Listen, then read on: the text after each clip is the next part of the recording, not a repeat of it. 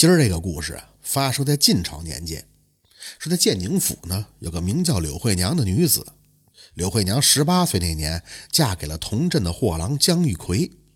就在结婚的当年，这江玉奎和同乡麻七郎一块到江南去贩货。可谁知道，这归来的途中就遭遇了风浪，江玉奎呢也不幸葬身了大海。麻七郎啊，九死一生，最后沿街乞讨才回到了家中。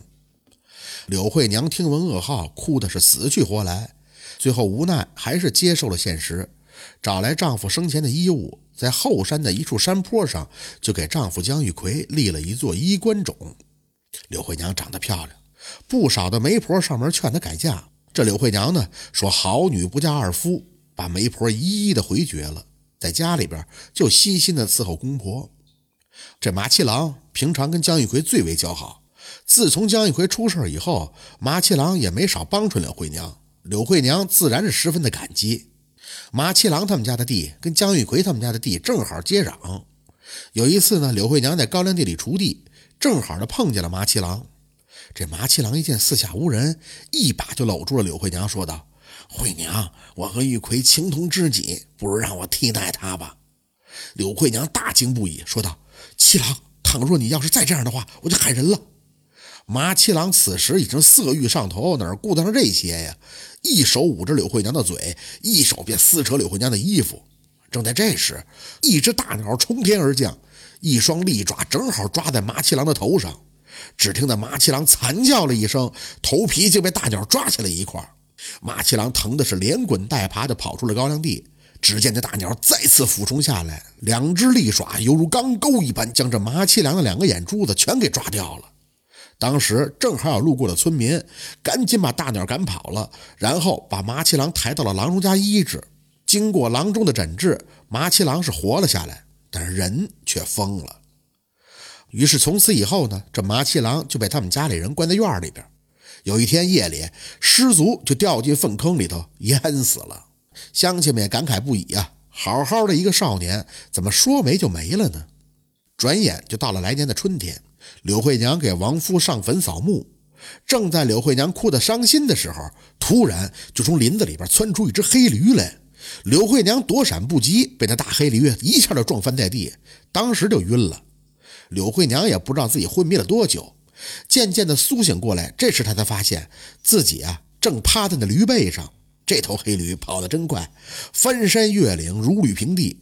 柳慧娘也不敢睁眼呀，两个手死死地抱着黑驴的脖子，直到最后黑驴缓缓地停在一处宅院前，柳慧娘这才敢睁开双眼。就在这时，从宅子里走出一个男子，看见毛驴喜出望外：“黑娃，你去哪里了？我都找你一天了。”柳慧娘一听这男子的声音十分的熟悉，抬眼一看，瞬间就泣不成声，喊道：“奎郎，是你吗？”那男子一看驴背上还有一个人，不看则已，一看也是眼泪汪汪啊！慧娘，两个人相拥而泣。柳慧娘哽咽着说道：“奎郎，莫不是我到了阴曹地府，这才与你相遇吗？”江玉奎就说道：“娘子说的什么傻话？”这朗朗乾坤哪是什么阴曹地府啊？江玉奎赶紧把柳慧娘迎进了屋里头，这才将彼此经历讲述了一番。原来啊，这一年之前，江玉奎和麻七郎一起去江南贩货，江玉奎赚了不少的利钱，可这麻七郎呢，把这钱全都给输光了。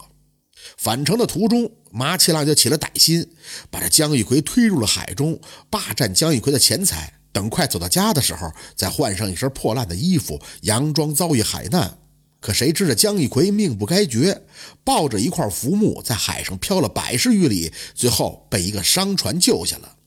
江玉奎跟着商船一直到了岭南，那客商见江玉奎为人忠厚，便让他帮忙打理生意。后来啊，这江玉奎积攒了些本钱之后，自己也开了个门市，渐渐在当地也崭露了头角。岭南距离建宁。一千八百多里，音信不通啊！江玉奎本想着挣够一千两银子，便启程返乡，不曾想如今妻子从天而至，心中是十分的欢喜。柳惠娘听罢丈夫的讲述，也是十分的欣慰。没想到自己朝思暮想的丈夫不但还活着，而且还闯出了自己的一番事业。柳慧娘就指那黑驴说道：“当时我正在给你上坟，被这黑驴给撞晕了。再醒来的时候，就已经到了这儿了。不知道这黑驴为何如此的神通啊！正在这时，一只大鸟也飞了进来，落到姜玉奎的肩头。柳慧娘惊讶不已。还有这大鸟，当时那麻七郎准备对我动手动脚的，幸好这大鸟及时出现，将那麻七郎的双眼给啄瞎了。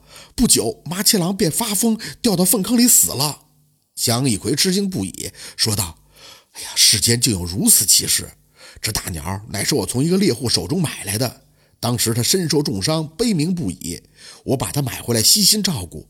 前几天这大鸟爪子上带着两只眼珠子回来，莫非就是那麻七郎的？”这个毛驴嘛，乃是我从一个饭馆买的。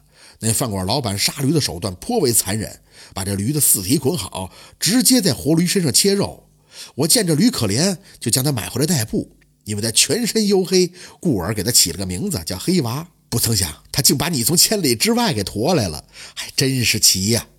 可正在这时，黑驴和大鸟竟变成了两道光，消失不见了。两个人环顾四周，只见墙上挂着一幅古画《张国老游春图》。画上，张国老骑着驴，驾着鹰，似乎正对着姜玉奎和柳慧娘在微笑。两个人再看那画上的驴和鹰，和刚才的黑驴大鸟一模一样。两个人这才知道，原来是神仙张国老在暗中的帮助自己。夫妇二人当即对着画像是拜了又拜。自从那以后，姜玉奎便和妻子柳慧娘在岭南生活了下来。到了第二年，柳慧娘生下了两个孩子。江一奎呢，担心父母年迈，到第三年的时候，把岭南的生意全都转手，带着妻儿孩子一起返乡。等走到家乡的后山时，人们见到柳慧娘消失了三年，突然抱着两个孩子下了山，纷纷的指指点点。江一奎提着行李跟在身后，人们看到江一奎时，更是如同见了鬼一般，是四散而逃。后来啊，人们知道姜一奎夫妇的遭遇以后，纷纷的感慨不已。到了数年以后，姜一奎苦心经营，成了当地的首富，他的两个孩子也都登科及第。这就是大黑驴的故事。感谢您的收听，喜欢听白好故事更加精彩。